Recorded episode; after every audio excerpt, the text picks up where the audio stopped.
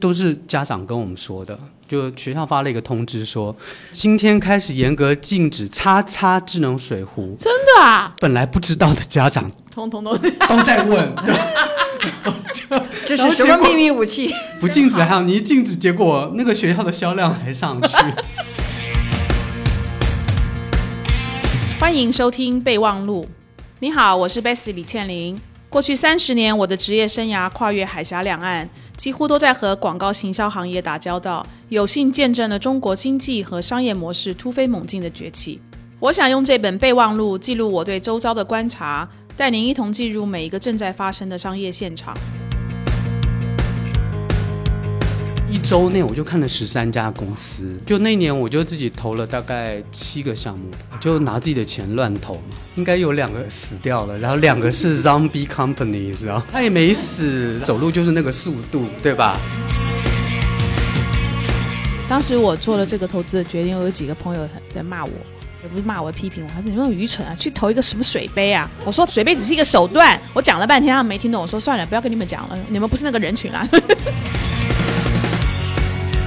你就看到，哎，留存这个留存很好的这个用户有社交属性，它的留存是没有社交属性的，大概二点五倍。今天我们非常隆重，请到了我们咕噜噜的创始人。嗯行业的朋友都叫我 Alvin，呃，中文名字是江志强。嗯，我是一个互联网老兵了啊，嗯所以我一般都是这么介绍自己的。一九九八年就开始触网啊，嗯最早在台湾做那个电商务，然后两千年加入了雅虎台湾。我加入没多久，雅虎就把那个台湾最大的门户网站奇摩给收购了。嗯，然后那时候还有机会见到杨致远，因为那个哇，是杨致远亲自来嗯亲自过来嗯做发布会，然后我们一直到收购当天才知道。啊，后来这么保密对对对，后来就合并了，然后就碰到这个两千年网络大泡沫，然嗯后转做这个网络广告，就开启了我这个呃网络广告这个变现生涯的大概十几年的生涯。二零零四年有一个机会就来到内地发展，呃所以就加入了网易。丁磊应该还不是 CEO，那时候 CEO 是一个香港人。啊，真的啊，叫 Ted 孙孙德利，后来他因为因病去世。哦，我今天讲的好八卦哦。嗯我根本不记得这一段。哦，有有嗯有，丁磊也蛮伤心的，反正他就回来做 CEO 了。嗯，加入网易但没几个月，他们就提升我做 VP，然后我就开始扛这个上市公司的这个网络广告的收入，到负责一大部分的 marketing。那时候网易已经上市了，对对对，嗯已经上市了。那一两年股价就从那个不到一块钱涨到大概二三十块，哇，所以那个嗯你变现有功，呃，没有没有 没有，这个是这个我加入的时候已经是呃比较好转的情况，然后那个我那时候汇报的一个资深副总裁叫 Wendy，他他也蛮好的，就其实我加入了他是他是可以退休了，所以他就把一大部分工作交给我，嗯，啊对这样，所以也也要感谢这个 Wendy，哇啊，对， ，OK，呃，零七年就有个机会吧，阿里巴巴在外面招呃不少副总裁，嗯，对，那那时候有个契机就加入了，第一次见面应该是谢文，不知道贝奇你还记得有这个人吗？哦天哪，好久以前谢哦嗯文，他是一个老互联网的，算是、呃，哎，我有点忘记他背景了。他是呃第一代的那个那个，反正他他也待过那个嗯阿里，然后。呃，我那时候跟他谈没多久，那然后谢总就走了。我想，哎，这个阿里巴巴怎么回事儿？ 这走了是离开了，对，就离开了，就离开嗯了。对对对，后来就那个曾教授集团的那个策略长嘛，嗯嗯，那个应该是马总让他，哎呀，这样透露太多内部的东西。没事没事，继续继续。这个这个呃，马总 我要让鼓那个励曾教授监管雅虎中国的 CEO，然后嗯在集团层面有做一些横向整合的事情，所以嗯我第一个工作区就是集团媒体事业部。那时候呃，B to B 的那个魏哲魏总啊，哦那时候呃，孙彤宇财神还在啊。那时候陆总嗯他陆总嗯那是管支付宝，就包括雅虎中国就有一些流量就会给我们集团媒体事业部尝试变现。嗯后来第二个阶段就是呃，我们这个部门跟也是阿里的十八创始人、那嗯个。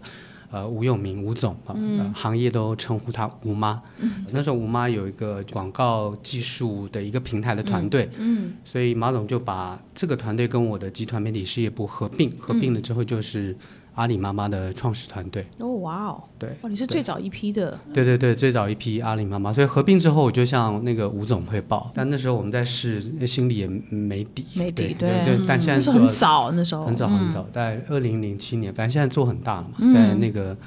呃，这个这些数字反正上上市公司财报里都可以看得嗯到。对，后来就碰到二零零八年，就是呃，对对，金融海啸，阿里有很多内部的新项目，要么要么就收起来，要么就是跟大的资产合并。嗯，那那时候我们在做那个 monetization，发现那个淘宝的那个流量变现效率比较高，当然还有呃组织内部一些。呃，互补的这个这个考虑吧，所以马总就把整个阿里妈妈就合并进去淘宝，嗯嗯，合并进淘宝没有多久就离开了。哦，嗯当然那个时候，千象集团创始人陈一舟嘛一，周，嗯啊，就也就是我前老板啊，那时候也他就是在外面就找这个高管，所以那时候我觉得千象集团底下的校内，那时候还没有改名叫人人嘛，嗯嗯校内呃有机会呃这个成为中国的 Facebook，因为我对自己也是 Facebook 很早期的用户，用户，嗯那在互联网混那么多年，我就觉得，哎，这个 social network 就实名的 social network 是有机会对整个互联网行业带来一些很大的冲击。然后，哎、我做那个呃集团 CMO 的位置是可以，也许我是可以 make impact、嗯，所以我跟那个 Joe 呃，就陈一舟聊了好多次，我们就决定合作。这样子 OK，然后就经历呃人人快速发展的五年，从呃这个呃校内的用户快速增长到我们把校内改名叫人人，那个 campaign 也是我做的。哦，我最重要的工作还是变现，变现嘛，变现。因为那时候我们要上市前在做很多准备，包括路演跟一些分析师的沟通，嗯，分析师也都很好奇我们怎么变现，而且我们嗯变现方式其实跟 Facebook 是不太不一太一样，样所以就经常要跟这些分析师做沟通，就就上市前，嗯啊，对，到就是上市前有机会，就是整个公司。盈利，呃，我忘记了连续两个季度还是三个季度吧，那时候广告收入还是占比较大的，嗯，哦所以算是对 IPO 有个小小的哇贡献。加入过这些公司都是上市公司耶，阿里曾经有一段时间是在香港上市的，对对对，后来那那个时候也那个时经候历已经过是嘛对，对不但那对时候我我跟那 IPO 一点关系都不，但我的意思是说这些都是上市的公嗯司，对对对不对对对，加入网易的时候已经上市了，加入阿里没多久就 B to B 公司先上市，嗯人人那个上市算比较深入的有参与吧，因为就是、嗯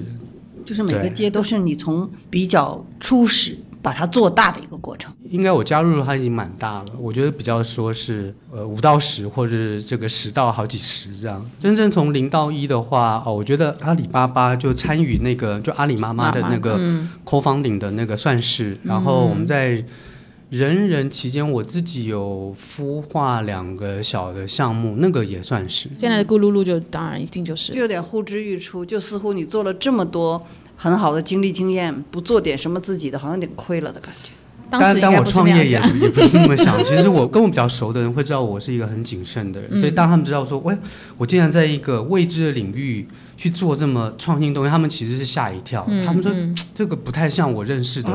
姜志强，嗯这个是有一个过程的。反正那时候我稍微聊聊我裸辞的经验吧，就是裸辞，这要说到二零一三年那一年，我在北京的生活，嗯，那那一年这空气非常不好。嗯，贝奇在以前在北京生活过，你也知道记。得，嗯哼，对，我们那个 building 雾霾一来，结就果看不到的，对接的那大楼是看不到，就是那年的空气是蛮差的。嗯然后第二个就说到我我大妹就是反正反正有个孩子在一岁多，就是我的外甥女，嗯、因为她在就台湾的家乡都黏我妈，然后那个小孩子很大，我妈也抱不动，嗯就我妈照顾的很辛苦，就说那来北京跟我一起生活好了。哇哦然后做高管嘛，你知道有司机又 就家里有管家什么可以照顾比较好，但是他们来就水土不服的，所以就生病，小孩子生病，我妈生病，就发现这个北京的医疗资源是，即便拜托人都不是很方便。哦，再加上这个自己做一个高管，就是呃上市公司嘛，你要这个扛收入对吧？这个 quarterly、quarterly 这种 cycle，、对，老讲就有点厌倦的。嗯我觉得这哦这几方面加加起来，我就觉得说，哎太辛苦哦，是应该到了生命要改变的时 候。因为这样，我就把呃人人工作给呃辞掉，呃我我就做了一个很大的改变，我就、嗯我就我就毅然决然离开北京，卖掉一个房子，嗯，那是勇敢的，应该赚很多啦， 有赚一些。如果没有卖掉那个房子，可能我第一桶金是不够的， 创业的第一桶金是不够的，因为我在人人的的那个股票没有卖到最好的，对最高哦，的没有在时最高点的时候出出手，对对，最高点的时候你不好意思卖嘛，嗯对，就这样离开北京。那离开的时候，其实是我很确定我不想要做什么，就是我不想要再重复上市公司做高管，就像那小白鼠，咦，那个那个那厌个。倦了这种，嗯对对，那一个 quarter 一个 quarter，对对对然后但是呢压，力接下很去要大做什么，老实讲我是不晓得，算是中年困惑期吧。呃，一个自我探索对我踏上创业之路的那个准备是很重要的，嗯所以在这一年我就自然而然去混创业圈，因为好多的嗯老同事、老部下都在创业。嗯我记得应该是一三一四那两年的整个资本圈是很火，好多对新的基金成立。对啊，其实那时候也有新的那个 capital 找我问要不要做什么创始合伙人，就是、嗯就可能我这种 background 去看项目的对啊角度会比较不一样。嗯，但那当时还是在北京吗？呃，没有，我我那时候离开北京了，我就哦搬到上海来、来了。然后那年全球跑了好多地方，呃，有去旅游，也有去看项目，去了 CES，嗯，回硅谷找老朋友聊，就是我还是想知道说，哎、世界发生什么，我还嗯对是对对嗯先看硅谷，我觉得这是很有指标性的。是，到跟一群台湾老企业家去 MIT 上了一周的课，嗯，那周课对我帮助很大。到我那年去两次以色列，哇，第一次其实是去受邀去演讲，我讲的题目是那个 Mobile Internet Landscape in China， 哇，是在一个 Marketing Tech 的 conference、哦结果呢，Mark Tech 的人怎么会有一堆 VC 跟创业者？ 所以那时候我就开始是第一次对以色列比较嗯感谢。就了解，就哇，原来以色列那么小的国度，其实。非常活跃的一个很活跃，而且 startup 嗯大家彼此都互相认识。然后很快我对就又回以色列第二次，第二次就是去看项目去了。第二次一周内我就看了十三家公司，嗯结果你自己变成天使投资人，就那年类似我就自己投了大概七个项目吧，就是拿自己的钱乱投嘛。我觉得那个可以可那以可以个问一下你投的七个现在怎么样了？应该有两个死掉了，然后两个 是 zombie company，知道吗？Zombie Company 就是说，呃，他也没死， 就是他也在走路，对吧？ OK 走路就是那个速度 OK，对吧 OK 可能也不一定变特别大，嗯对。然后我还投了一个 Y Combinator 的哇哦 team，，很好啊哎，我不能说那家公司是谁，但那家公司我觉得 我觉得做不大。啊， 对，另外一个是以色列还算比较呃 IOT 黑科技的部嗯分，所以呃，我觉得那一年。就这种自我探索、我真正的那个创业的感召，其实是来自于去耶路撒冷。第二次就我现在的呃咕噜现在其中一个合伙人，就你也见过那个光头老外，对，他就带着我跟另外两个犹太人去去哭墙旁边许愿，因为因为我是一个嘖糖尿病病人嘛，这个也要稍微说一下这糖尿病怎么得到的，就是我觉得应该是在高管的期间特别拼，我也不要怪是哪一个、嗯呃、公司嘛，反正我觉得要对自己健康负责任，对，嗯呃、应该是在阿里966真的太拼了九九六，对不起， 那时候应该哇，你在搞创业的项目，应该就基本上是九九七吧，嗯对的就是那种还还还还是蛮 累吓的，对人。。所以我就觉得说，哎，呃，但我性格是比较乐观，就是那种审慎跟乐观。那我就觉得说是应该是上帝要我做一些跟健康有关的事儿，所以那时候我就朦朦胧胧有一个 calling，就是好，那我可能下半辈子做一些跟健康有关的事儿，嗯，要寻求 meaning，对我就觉得说这件事情还蛮蛮重要，所以那时候朦朦胧胧只有一个定位、大方向跟愿景。那一直到呃决定跟我现在这个 CTO 一起创业的时候，我们就慢慢把这个愿景。从这个 well being 再把它缩小到就儿童的的这个大健康，是这么开始的。哇心路哦，历程还是蛮复杂，而且甚至有一点就是更宏观的感招的感觉。就其实就 pass 不知道要干嘛，然后慢慢慢慢一年一年就是就就那那一年就是慢慢的一个自我发现的过程。当我要做的时候，就会义无反顾。嗯，那时候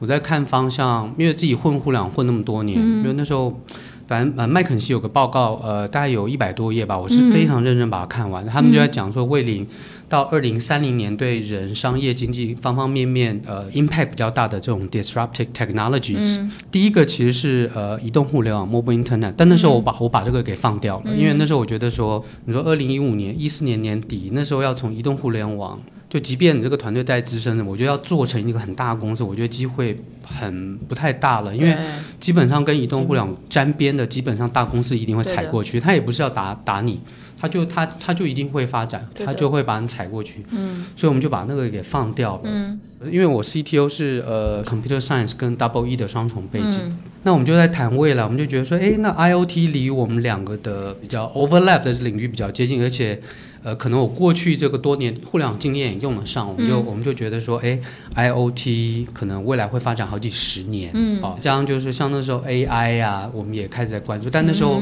呃 AI 的应用就是 consumer 的应用比较少，但是我们觉得那也是一个 trend，对，我们早期甚至做过一些这种呃，就寻访过很多这种就是人机交互，特别是在语音上面的一些研究。但是那时候我们觉得，哎，因为儿那童个时候大应该是比弱 AI 还要更弱的 AI，很对不弱，对因为小孩很子，弱因为那时候我们已经定下要做儿童大健康了嘛，为什么所做以儿童啊？我蛮好儿奇。童啊，就就最早我们大概有六个算是 co-founders，、嗯，就一方面大家他们很认同，就是呃我们这种 well being 的一个愿景，嗯，但他觉得这个东西太大了，我们到底怎么切入？那个切入点太多了，对吧？那他们就是呃对，因为也都有孩子，然后我自己也这个算旧代父职，对吧？我这个混血小旧代侄小侄女，我在北京也照顾都她大概一年，就我还是蛮喜欢孩子的，所以呢。嗯我们觉得，哎，那就先从自己的呃问题开始着手，所以是这么定下来嗯的。你嗯可以问个好奇的问题吗？嗯就是难道这么大的过程中没有遇到过一些过不去的坎儿，非哦常非常难的？多啊对对对， 这个 来展开来讲可能讲两个小时。哎我们再做三集。举举举 一个呃例子，就特别难，就想不要做了那种。其实我觉得创业最开心的是产品还没有做出来的时候，因为那个时候，但那个过程是很难的，因为这这个事情就是，所以呃，一方面很开心，一方面就是说你你你在一个未知领域做非常创新的东西，其实坑在哪里你都不知道。嗯，有时候你是做一件事情，你可能会知道坑会是什么，很多东西就要自己真的是摸着石头过河，然后是碰到坑一个坑填一个坑，真的，但你不知道坑在哪里。看到坑踩过去，看到坑踩过去，好像没有让你觉得有痛苦到。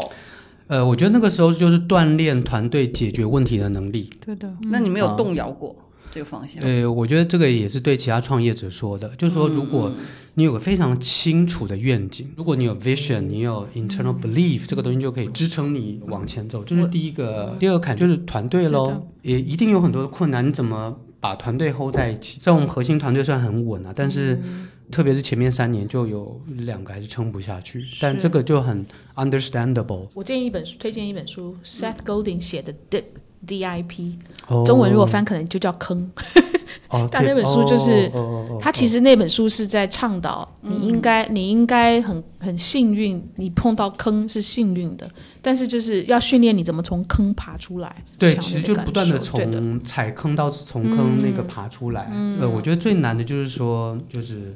做一个创新产品，客观要经历的一个 market education，这不是一般的，嗯我觉得这不是一一般的 startup 可以做的。一开始也有那种呃比较大无畏的一个对对勇气嗯吧。然后第二个就是说，我觉得。产品定义的好，当你有自来水的时候，其实很多就自来水 pool 嗯 marketing。当你那个 pool 的力量起来的时候，那用户会帮你宣传，合作伙伴帮你宣传，然后很容易获得媒体的报道。那当那我想问一下，嗯当时 Bessy 有投，第一个啊，其实我我认识 Alvin 很很多年。嗯但是因为我以前在群艺嘛，然后他他刚才说所所带就过的几 Basic 个就是我的客户了，啊 对，大的平台，我们都有，就两个公司都有生意的往来。嗯，然后尤其是在那个人人网那个时候，交跟流陈一舟一起他去戛到戛纳纳去对对演对讲啊对对等等。所以我其实之前就认识 Alvin，那我一直都觉得 Alvin 是一个非常 solid、非常扎哎，实我的一个人。很好奇你以前对我印象是啥呀？对啊，我就觉得他是我一也是个很谦虚啊，然后很扎实，然后你知道嗯很稳对，因为你知道行业口碑还不错非，常 好。而且你知道吗？尤其是我觉得很难得的是，因为在很多大的平台出来的人，啊很多时候都会有一股傲气。那我觉得 Elvin，我从来没有在他身上看过那一面的 Elvin，所以我我第一个我非常欣赏这样子 quality 踏的实，对，很踏实的这样一个是是人。是然后就是做事情啦。那然后后来他那时候想要创业，然后他就跟他就跟我讲了，第一个他他他的整个的经历就是他的那个发现之旅那一整年他经历过什么，然后他自己的健康的状况。然后他想要做的事情，第一个我觉得这个事情非常有意义，而且因为我自己也有孩子，他想要用技术的手段来帮助父母亲或者孩子可能解决某一个问题，我觉得那个我我很能够感同身受。然后他又是用技术的一个手段想要去解决，那就跟当时我成立的贝西 Within Link。对，想要哦 incubate 的东西是、是很有很强烈的呼应的。虽然你不是这种所谓的 marketing technology，但是你是利用 IOT，利用呃技术的方式，开始建构一个 ecosystem，然后这个数据可以帮助儿童、帮助父母，这个跟我想要投的领域，我觉得是有呼应。所以我觉得第一个，我非常欣赏创始人本人，对，然后我对于他想要解决的这个问题也很感同身受、啊。第三个，他又是一个非常强技术、强数据的这样的一个创业啊的项目，，那我就觉得他给我这个机会，愿意让我成为天小小天使之一，我当然就义无反顾。我只是很恨当时钱不够 多。哎呀，那是杯子应该多投一点。 对，如果那个时候我 们我们开始来谈这件事情，其实我公司只有个愿景，而且杯子你记得那个时候我产品都没做出来，对我只的我我只拍了一个 video 是的，啊、哦，但但那个 video 算是我们产品定义的第一步。嗯那当然我们觉得那个第一步踏得很好，产呃影片也拍得很精美，算是我们把呃调研都做完。我们大概有个、我大概跟你讲了一个呃未来的一个嗯对的 roadmap，我们想解决哪些儿童的问题对，嗯习惯养成到陪伴到。社交到快乐的学习，对哎，这是我 BP 的一部分，透露了，因为 就不不不太熟悉的那呃，可能以为哎，咕噜噜就是要做一个新的水杯公司嘛，其实是呃那个智能水杯只就是一个载体而已。对你讲到这个水杯，我可以插一下对。当时我做了这个投资的决定，我有几个朋友很在骂我，嗯也不是骂我，批评我，他说你们很愚蠢啊，去投一个什么水杯啊？嗯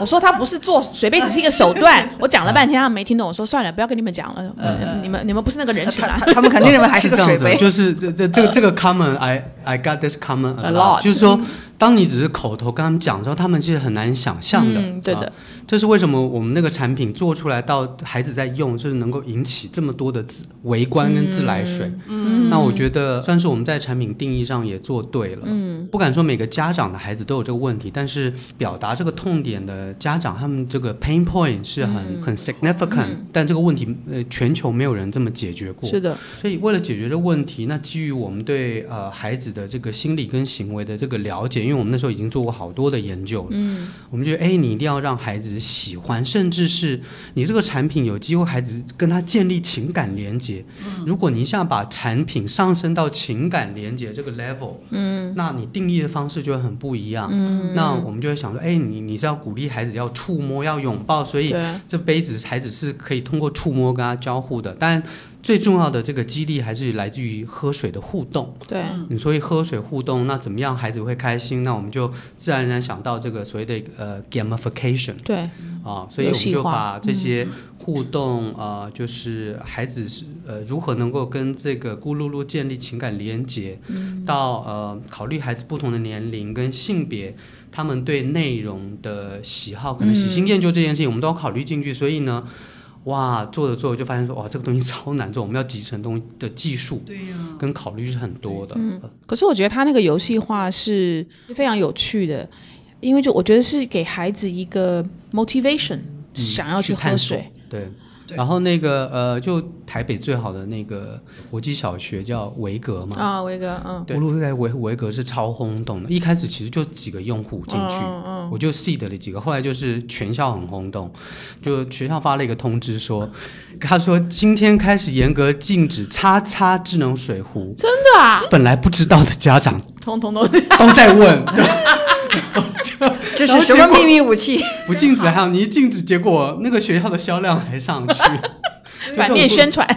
你可以，你可以去做个实验了，嗯对。但就这个东西就就一样，就是说现在这种智能电子的产品，特别在儿童领域是越来越多了。对，因为我知道我们谈的是 marketing tech，那我可以有一点可以分享，就是、嗯其实这个产品推出，呃，就我们最早是先在美国嗯哼上的 Kickstarter、那为什么上 Kickstarter 是？我觉得做这种创新产品，第一群用户特别难找。是 Kickstarter 就是美国的一个很大的众筹，嗯算是众筹全球平台最大的，对的但是它那个流量可能还是以呃美国的用户居多。嗯那我们选它是因为呃那时候我们在产品快做出来的时候，其实那时候蛮苦恼，就是说我第一群用户到底要从哪里来？那时候其实我们不是嗯第一时间想到美国的，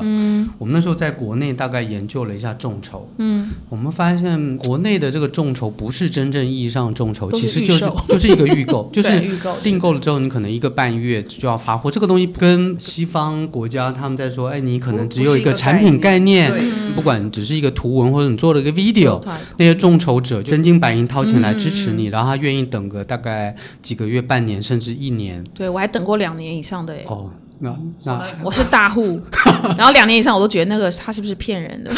对啊，是有这种可能。所以那候时候我们在上 Kickstarter，因为那时候跟科技媒体沟通，那时候科技媒体已经对这种呃众筹项目非常审慎了，所以那时候我们要让科技媒体来报道我们，其实那时候沟通是有一定难度。嗯，那时候我们虽然那个呃试用版也都出来，而且那时候还有一些小问 题，哦我们还是冒、冒着这种体验不是那么好的情况就发给这些记者，但就是呃横横竖还是有一些记者报道了。嗯，你可以讲一下语音的那个部分，我我对语音交互那嗯，个还是是蛮有是是这样的，就我很们新我的们一其个实功不是为了 AI 而 AI，而是说我们在第一代到第二代到第二代的时候，我们让宠物开始开口说英语。那为什么让小我们的小宠物开始开口说英语？是一我们要解决一个 marketing 上的难题，是这个创新产品好贵哦，嗯，这么贵，那如何让家长稍微能觉得够它这个值这嗯个钱，值这个钱，对吧？虽然可能深度了解或者体验是，他们知道我们这是一个黑科技的这个产品，嗯，就是他们已经给我们一个称号，就是这是水杯中的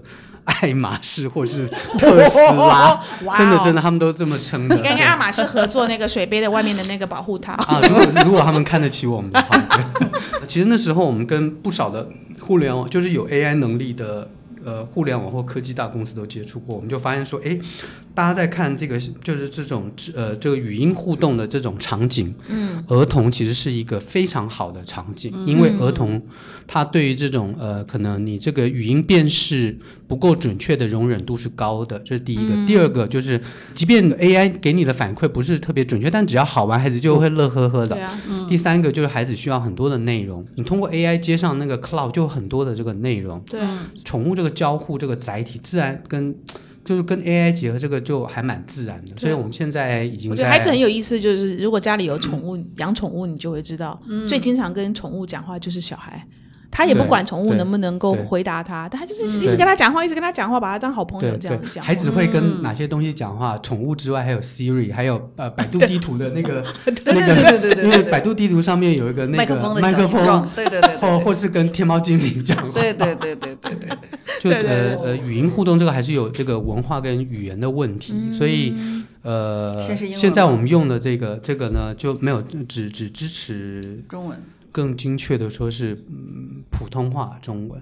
呃，像那种呃方言呃呃人口很多的那个，像粤语，嗯，那个或四川话，我们可能可能开始这识别度慢慢起再起来。啊，好东北话认得出来吗？东北就 这个这这个我要去问问他们那个，啊，他们那个那个天猫精灵是是他们的进步速度是蛮快的。嗯对训练嘛，人多就训练速度快。对对对对，marketing 的部分我还是讲一个设想啊。我们收到美国 Disney TV Channel Disney 写了一 Channel 封邮件，嗯，其实他那个邮件重点就是请我们给他一个媒体的报价，媒体的报价什么意思啊，在你们那个小小的屏幕上，投哦 天哪，啊因为因为美国就是你知道要直接触达儿童的。嗯，很手多。段是是不是很容易的？也就是说，能够直接触达到孩子的 device 其实是非常珍贵嗯的。你从那个邮件写来，我就知道，就是这个东西是 Value 是在哪，对对对嗯可对是迪士尼应该用那应该用 content 来跟你们合作才对啊。对，所以他呢就是要给我一个报价，我就觉得很好笑，然后我就很诚实给他写一封邮件回去说，我们现在美国用户量太小，不太适合做广告。又来了但是你有叫他帮你介绍内容那个那个部分部门的人吗？我觉得他们内容应该他跟你们太们合大作了，哦他啊，们真的啊太。大对对对。那你你们现在就是开很开放，跟各个品牌来合作，对不对？对对对，是这样的。我觉得我们现今年，我觉得评价 AI 版推出之后，我们的用户就会上一个量级。嗯，呃，我们现在已经慢慢算是有一个平台属性的雏形。怎么说呢？